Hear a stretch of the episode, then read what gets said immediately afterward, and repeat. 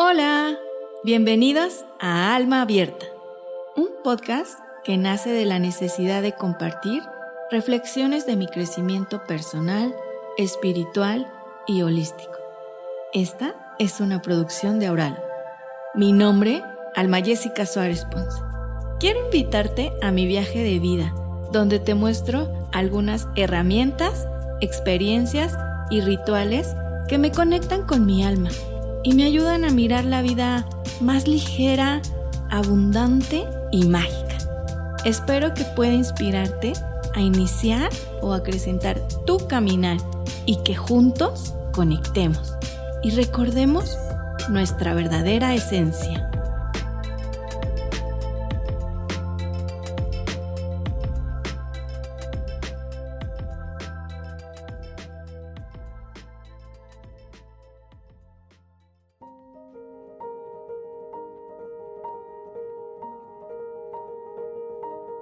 Podcast Alma Abierta. Episodio 9. Mi viaje con el sapito. Hola, hola. Espero que estén disfrutando de su existencia. Primero, me gustaría hablarles del episodio pasado. Mejor dicho, la meditación Meta Bhavana, que si no la han escuchado, es tiempo. Dudé mucho en hacer este episodio porque sé que aún hay mucha resistencia a meditar. Y eso me lleva a preguntarme por qué les cuesta tanto trabajo a ustedes. ¿Qué hay detrás de no poder estar sin movimiento y en silencio? Simplemente estar. Y bueno, lo cierto es que a mí me llegaron señales donde me corroboraban la importancia no solo de meditar, sino de esta meditación en específico que nos pide conectar con el corazón, con la energía más divina que es el amor genuino e íntegro, y que tanta falta nos hace. De verdad me gustaría que lo intentaran, que se permitan escucharla aun cuando solo sea por curiosidad, y que al sentir esa fuerza, esa sinergia con lo divino, a través de anclar nuestras emociones en el corazón y conectar con lo más amoroso y compasivo que nos habita, sientan mucha expansión. Y es por ello que este episodio se conecta muy bien, porque por fin llegó el día de hablar de mi primer ritual con medicina sagrada, mi experimentar con la psicodelia. ¿Qué qué? Así es. Y me muero de ganas, aunque sé que algunos no se sientan ni siquiera tentados a probarla o tengan muchísima resistencia o miedo. Sí me gustaría que se dieran la oportunidad de abrir su mente y escuchar mi experiencia personal, única e irrepetible. Esto no es una invitación, ni se sientan que quiero convencerlos de algo. No estoy predicando, ni mucho menos quiero imponer una creencia. Para mí, es una herramienta súper bonita y valiosa. Me dio la oportunidad de explorarme en otras dimensiones y la libertad de sanar y abrir el camino a otras posibilidades. Quizá en este momento no sientan el llamado, pero siempre estará disponible para todos ustedes. Como ya saben, no soy experta en el tema, ni maestra, ni nada por el estilo. Quiero que este sea un espacio horizontal, donde yo comparto de forma genuina estos episodios o estos eventos y donde todos aprendemos, yo de ustedes y ustedes de mí. Quiero que tengan presente que mi yo de antes se sentía muy cómoda en seguir como soldadito las reglas, el orden. Para mí era blanco o negro, lo bueno y lo malo. Y ese fue mi camino durante muchos años. Y aún hoy es algo que sigo trabajando. Era algo que me daba cierta seguridad, entre comillas, o una sensación de control. Aunque ya sabemos que eso no existe realmente. Yo, en mi papel o con mi máscara de la rectitud, de lo correcto, gran parte de mi vida no me permití ni acercarme, ni pensar, ni tener nada que ver con las dichosas drogas, principalmente la marihuana. Cuando llegué a estar más cerca de personas que fumaban de forma recreativa, Pensaba que eran hippies o pachules. Mi prejuicio era grande y de un enorme rechazo, tanto a la sustancia y en parte a las personas que lo consumían, siempre con mi bandera y que romper las reglas era malo, con la polaridad al tope, muy en la 3D, en este plano físico y material. Pero ¿qué cree? Que todo eso se fue al caño, con todas mis creencias limitantes. Y ahora vamos a adentrarnos en mi viaje del sapito. Vamos a hacer un paréntesis aquí porque necesito ponerme un poco seria, ya que algo que me ha quedado claro es que las plantitas medicinales no son cosa de juego, o por lo menos para mí no. Son sagradas, son biotecnologías. ¿Qué recomendaciones daría y qué me fueron otorgadas también por mi facilitadora? 1. Tener un trabajo de autoconocimiento previo. Ya hablamos de algunos en el episodio del amor propio. Esto es el llamado SET. Analizar el sistema de creencias y prejuicios. ¿Con qué educación espiritual cuentas? Saber si es un momento de tu vida donde tú puedes hacerte responsable o cuentas con apoyo por la información que se te va a ser revelada. 2. Un propósito específico a trabajar. Aunque este puede ser relativo, ya que muchas veces puede ser que la información que recibas nada tenga que ver con lo que tú pones en la mesa, Quizá sea algún recuerdo reprimido o una vivencia del pasado que en este momento es necesario ser revelada. 3. Tener claro qué tipo de experiencia te gustaría o con la cual tú te sentirías más cómodo, que es el setting. Y para eso necesitas saber el perfil del facilitador o chamán responsable. Saber su experiencia, su trayectoria, sentir confianza y sentirte sostenido, porque vas a estar súper vulnerable. Contar con personas que te apoyen. El lugar donde va a acontecer. Si va a ser un ritual, si va a haber canto, si es en un bosque, si es en un lugar cerrado. ¿Cómo te sentirías más cómodo? El número de personas. Porque no es lo mismo estar con pocas personas a tener a 50 personas en ese momento viajando de formas muy distintas. 4. La dosificación. Es muy importante que pesen la dosis y empezar con dosis moderadas, pequeñas, sobre todo si es la primera vez. Y como no tienes ni idea de cómo lo va a absorber tu cuerpo, es mejor pian pianito. Flor Bolini menciona 5 miligramos y subir la dosis incrementando de acuerdo a la experiencia previa. 5. No hacerlo por moda o porque tus amigos ya fueron sin saber ni tener idea de dónde va a acontecer. 6 si tienes alguna enfermedad mental, algún tipo de depresión o ansiedad, y mucho menos si estás consumiendo medicamentos psiquiátricos de largo plazo o como anticonvulsivos, que te puedan llevar a un rompimiento con la realidad y empeorar tu cuadro. Porque si bien la planta es muy beneficiosa, debe enfrentar contigo mismo, con todo lo que tú eres en tus dos polaridades, por lo que puedes terminar con una crisis existencial o con más preguntas que respuestas, ya que pueden salir recuerdos de traumas específicos o de algún evento doloroso o emocionalmente fuerte. Nos dice Yanina que es como abrir la caja de Pandora, donde tenemos información tapada o escondida de la que no te has querido hacer responsable. 7. Saber qué tipo de contención te va a proporcionar el facilitador tanto previamente, pero sobre todo postmedicina.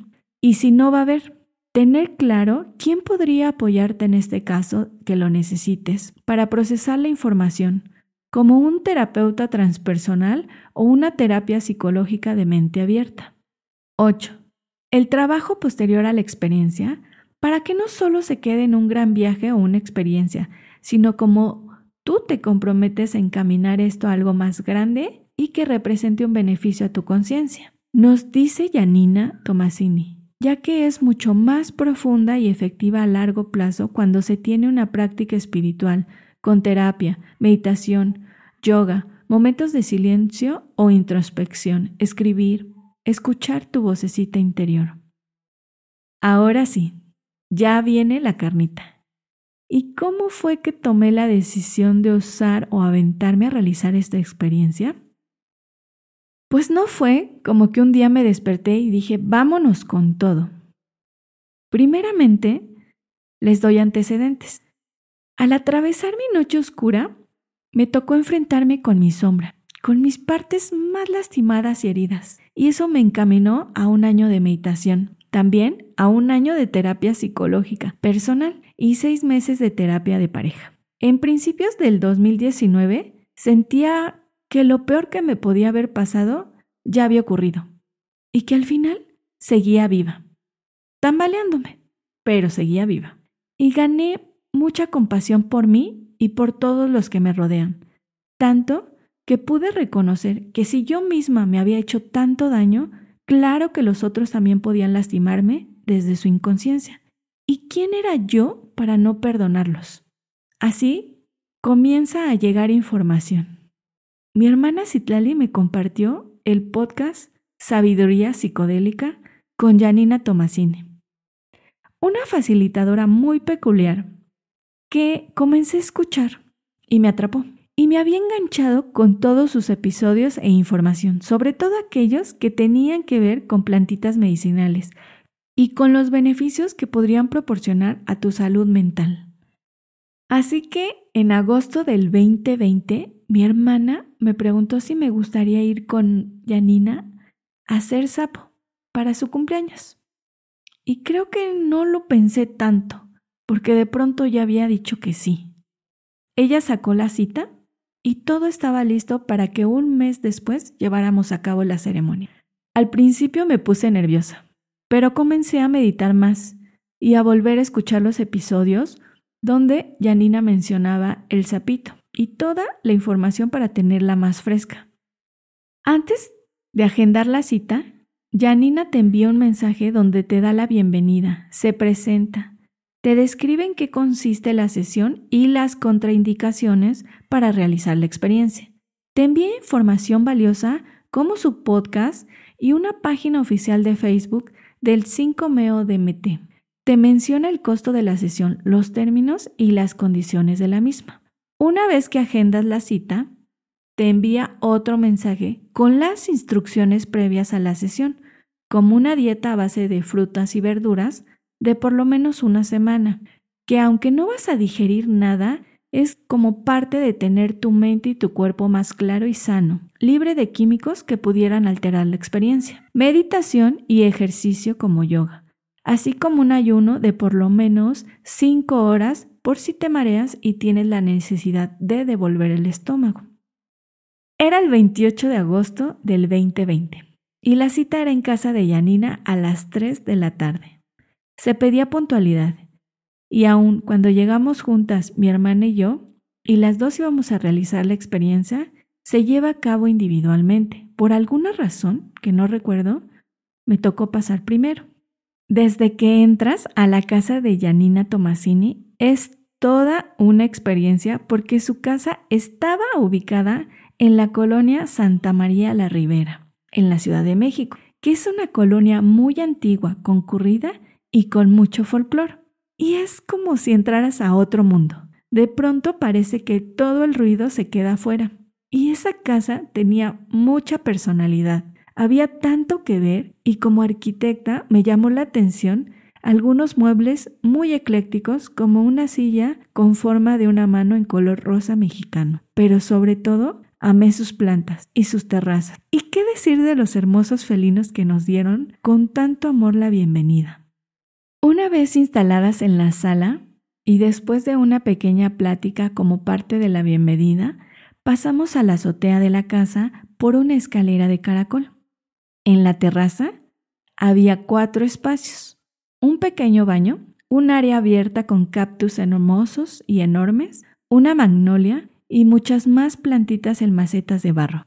El tercer espacio es una sala techada, con una hamaca y unas sillas donde el techo estaba lleno de mandalas por el cual ingresa la luz. Y de ahí podías ingresar al estudio por canceles de vidrio donde te recibe un mural de fondo rosa y un sinnúmero de instrumentos, como un arpa de cuarzo, xilófono, caja de shruti, koshi, flautas y diapasones, por decir algunos. Era muy surrealista para mí tener enfrente a alguien que había estado escuchando por un año que me llenaba de curiosidad y se encontraba frente a mí explicándome cómo iba a acontecer la sesión del sapito. Nos preguntó y respondió nuestras dudas antes de comenzar. Ya sé, se mueren de ganas de saber qué pasó después, pero primero me gustaría hablar un poco del sapito, o llamado la molécula de Dios, que es el 5-meo-DMT. Esta biotecnología es extraída de un sapo llamado Bufo alvarius, que habita principalmente en el desierto de Sonora de México. Sí, aquí, en este país mágico. Yo no creo que eso sea una casualidad. Como dato curioso, no sé si sepan que México es una de las principales mecas de las plantitas medicinales. ¡Qué belleza, ¿no? La molécula de Dios se extrae de las glándulas del cuello del sapito. Se exprime la segregación en un vidrio. No se debe extraer todo porque deja indefenso al sapito y puede morir. Esta sustancia se deja secar, se retira con un ligero raspado quedando unas costritas y es cuando se convierte en el 5-meo-DMT orgánico, que es un neurotransmisor que se encuentra en nuestro cuerpo de forma natural, que lo produce la glándula pineal en pequeñísimas cantidades y es liberado cuando estás muy eufórico o alegre, en un sueño sumamente profundo, en meditaciones elevadas, pero lo más curioso y importante es que se segrega al nacer y al morir. Y es por eso que es un cruce dimensional. Es la puerta a lo divino que nos habita. La dimetiltriptamina o el DMT es una sustancia psicoactiva que también se puede encontrar en algunas plantas, pero la que se obtiene del sapito es una de las más potentes en dosis muy pequeñas, cinco veces más que el yagé o la ayahuasca. Uno de los antiógenos más fuertes del mundo y esta sustancia descalcifica la glándula pineal y esto hace que se regule la serotonina y la melatonina, que te permite estar feliz y tener sueños profundos. Esta sustancia hace que el cerebro funcione diferente y la corteza cerebral lo absorbe rápidamente por la similitud que tiene con la serotonina, conocida como la hormona de la felicidad. Y es por eso que el viaje dura muy poquito, entre 8 15 minutos y por ende las conexiones sinápticas se aceleran, creando nuevas rutas de información, activando partes del cerebro que llevan mucho tiempo sin usarse. Y durante unos minutos entras en un estado de hiperconciencia y tu cerebro se volverá un portal que te permitirá ver la realidad expandida. Las limitaciones de la mente y el ego serán suprimidos casi como bajar un switch. Al apagarse esta red, es como si eso que conoces de tu personalidad desapareciera, muere. Y por eso se llama la muerte chiquita. Pero al mismo tiempo, tu espíritu, tu verdadera esencia emergerá. Y esta realidad que vivimos quedará como una pequeña fracción de lo que existe, de lo que crees que eres, para estar inmerso con el todo. Retomemos. Yo ingresé al estudio. Me senté frente a la colchoneta individual, frente a Yanina. Ella me explicó que podía ver o entrar en planos de otras dimensiones y que para mi cerebro resultarían extrañas o ajenas, y que era importante que yo no me aferrara o me anclara tratando de asociar o entender o darle nombre a lo que veía, que me dejara ir a donde me llevara, que soltara todo lo que hasta este momento conocía. Me reiteró que no estaba sola, que iba a estar acompañándome en todo el proceso y guiándome, y que si llegaba a sentir incomodidad o miedo, recurriera a mi respiración y a su voz para este anclaje. Que dejara la mente descansar, o mejor dicho, de lado. Para mí, eso fue como cuando medito, porque no es que no te pasen pensamientos, el ejercicio es que los dejes pasar como comerciales en un segundo, tercero o cuarto plano, que no les des importancia, aunque los puedas ver, simplemente no importa. Vi como en un pequeño recipiente como de pupilentes, extrajo con unas pinzas pequeñitas unas escamas amarillas color claro y transparentes y las colocó en una báscula. Después las pasó a una pipa de vidrio individual. Previamente me preguntó si yo consumía alguna sustancia, droga, o si ya había consumido alguna planta de poder. Y realmente era primeriza, debutante del sapo y de muchas medicinas ancestrales. Una de las principales instrucciones de Yanina fue relajarse y sostenerte con la respiración, como una especie de cuerda. Yo voy a estar aquí y tú, tranquila, deja la mente fuera. ¿Estás lista? Y aunque sentía cosquillas en el estómago, no eran como de miedo. Me proporcionó la pipa y una vez que yo la tenía en mis manos, la encendió. La instrucción fue, vas a inhalar lo más que puedas contando del 10 al 1. Todo tiene que pasar a tu diafragma. Yo recuerdo llegar al 6 y con la mano decir ya no y me dijo aguanta un poco más y seguí y me desvanecí por completo. Me fui. Y la pregunta es, ¿a dónde? No lo sé. No sé a dónde me fui. Y hasta el día de hoy no lo tengo claro. Fue un blackout. Ese día no logré recordar casi nada de los primeros minutos. Pero realmente era algo que no me angustiaba o me preocupaba. No sentía la necesidad de saberlo. Y aunque sí me llegó el pensamiento de qué pasó, no era tan relevante. Yo, flojita y cooperando. Me quedó claro cómo todo desapareció, hasta yo misma. Aquí viene lo que recuerdo de mi viaje. Yo era como una partícula en algún fluido y flotaba. Podría decirse que era similar al mar, pero sabía que no era el mar, pero tampoco no era el cielo. Y aunque estaba muy oscuro, había luz. Había unos pequeños destellos, podría decirse que como luciérnagas. Y de ser es una partícula, me volví una luciérnaga. Cuando se comenzó a acercar una sombra enorme, era una especie de ballena. Y sin darme cuenta, yo nadaba a su lado y ahora era como un ballenato, pero muy chiquitito, parecía de juguete. Y al siguiente momento ya me encontraba flotando boca arriba sin cuerpo, sin forma, parecía como un manto, un manto blanco translúcido que no pesaba, que era sumamente ligero. Recuerdo sentirme tan libre y tan ligera en ese momento, como si me hubiera vuelto una pequeña capa de algo que nunca había visto.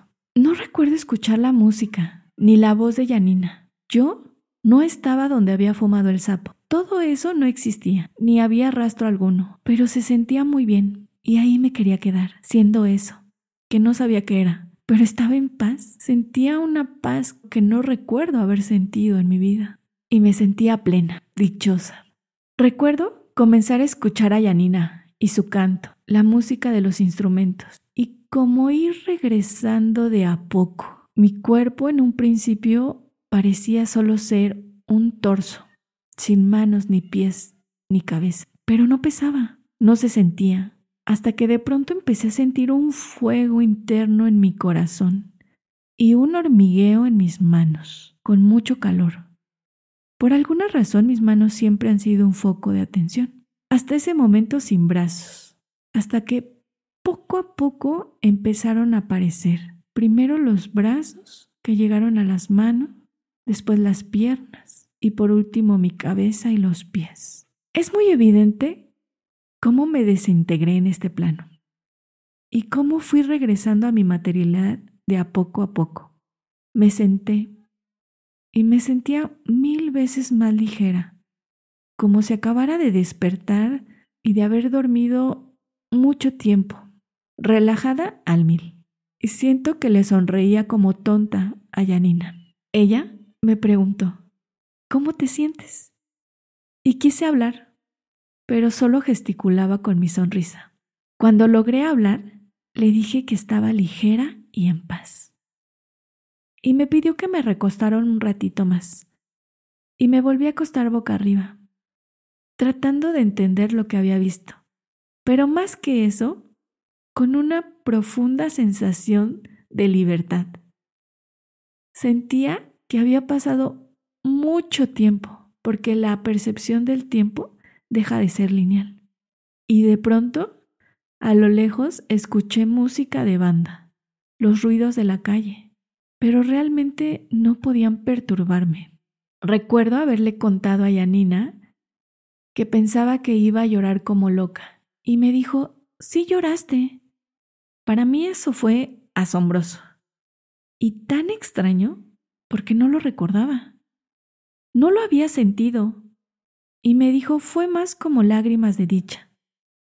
Y así me sentía, dichosa. Me había expandido en amor. Otro suceso importante posápito fue después de un tiempo, como un mes, no lo tengo claro. En una noche que ya me iba a dormir, me recosté y recuerdo cómo empecé a sentir mi corazón muy fuerte, tanto que hasta me levanté porque me asustó y después me di cuenta que era el latido de mi corazón lo que estaba escuchando. Me recosté, cerré los ojos y de pronto entré en una especie de tobogán y se sintió como que empezaba a acelerarse muy cañón y me estaba llevando hacia otro lugar. Era una especie de túnel de colores, con forma de fractales. Al principio me dio miedo y quería gritar, pero no podía. Y entonces me dije sin mente, sin mente, alma. Me dejé transportar hasta que llegué como al espacio donde flotaba, lleno de colores, y me sentía tan a gusto y dije ya no quiero regresar. Pero en cuanto entró ese pensamiento, regresé y estaba en mi cama. Para mí fue como un pequeño vistazo de ese lugar que había visitado y me permitieron recordar. Algunos se preguntan, ¿de qué te sirvió? En mi caso fue una ratificación del trabajo personal que llevaba haciendo, de cómo había logrado traspasar muchos de mis prejuicios y me había dado el permiso de ser más libre, de permitirme experimentarme en esta vida sin tanto miedo, y botando a la basura mi deber ser, mi perfeccionismo. Me dejó claro que mis nuevos hábitos de meditación, de ejercicio, de terapias, de cursos y talleres me estaban expandiendo la razón y el corazón. Y realmente deseé con todo mi corazón que todos lograran sentir esa experiencia, eso que viví y sentí con todo mi ser. Y aunque sé que no todos lo vivimos igual y que cada uno lo va a experimentar y vivir de formas muy distintas por el proceso en el que se encuentra, o simplemente porque somos individuos únicos y así serán nuestros viajes. Y no nos vayamos lejos, fue tan contrastante mi viaje con el de mi hermana. Ante mis ojos se vio físicamente con mucha rigidez y para ella fue tan claro cómo esta idea que tenemos de nosotros mismos puede ser una mentira. Porque ella creyó que yo, por mi personalidad y antecedentes, no la iba a pasar nada bien. Y fue ella que sintiéndose tan libre y según sin tanto prejuicio, que vivió cierta incomodidad al tener que desprenderse, aun cuando sus visiones psicodélicas fueron muy hermosas. Les agradezco mucho por permitirme compartir un poquito de mi experiencia, porque como ya mencioné, todo esto va a depender de qué tanto te entregues o qué tanto te rentas a la medicina, ¿Qué tanto te aferres a la mente, a todo lo conocido o a todo lo que traes cargando en tu inconsciente? Y para mí fue evidente cómo el cuerpo habla y cómo todo puede ser muy relativo. Si en un principio te dan ganas de decirles a todos, vengan, vamos a hacerlo, vamos todos. Lo cierto es que conforme va bajando el rush, te das cuenta que no necesariamente esto es para todos, que si en algún punto sientes el llamado, y aunque no estés preparado y aunque no la pases tan bien, también es parte del proceso. Así tiene que ser y así se te va a ser revelada la información. Porque hay un plan, un plan del alma. Los caminos pueden ser varios, pero todos te van a llevar al mismo punto. Alan Watts nos dice, ¿ya escuchaste el mensaje? Cuélgalo. ¿Los beneficios? No lo sé. Yo creo que son un montón. A mí me da esperanza saber que contamos con estas herramientas con estos rituales que nos van a permitir conectar con cosas mágicas. Yo te pido a ti que te des la oportunidad. Si no es este tu camino, encuentra el tuyo. Hay muchas formas de llegar ahí. Lo cierto es que la magia está aquí y todos podemos accesar a ella. Todos somos divinos y todos merecemos la oportunidad. Si este tema te confronta, te invito a que sigas abriendo la mente, el corazón, para quienes tienen resistencia absoluta y para los que se sienten curiosos, no quiero que dejen de lado la responsabilidad, porque ahí está la diferencia del resultado. Y los que ya pasaron por acá, los invito a compartir sus experiencias, sus procesos, sus mensajes y sobre todo qué sanaron, qué cambió. Como conclusión, es un acceso a profundidades superiores. No todo lo vamos a entender con esta mente de la 3D. Los procesos materiales son de aquí, pero hay procesos espirituales que van de la mano de tu alma. Hay lugares metafísicos hay realidades distintas. Puedes conectar con la sabiduría universal a través de estas experiencias. Y lo importante es que una vez que has recibido lo que tenías que recibir, trabajes con la información que se te fue dada. Es un camino de sanación poderoso y difícil, de mucha valentía, pero yo espero que te llegue la tuya, de la forma que sea, de la forma que te encuentre. Para darle la vuelta al mundo, el primer paso es el mismo para todos. Ana María Llano.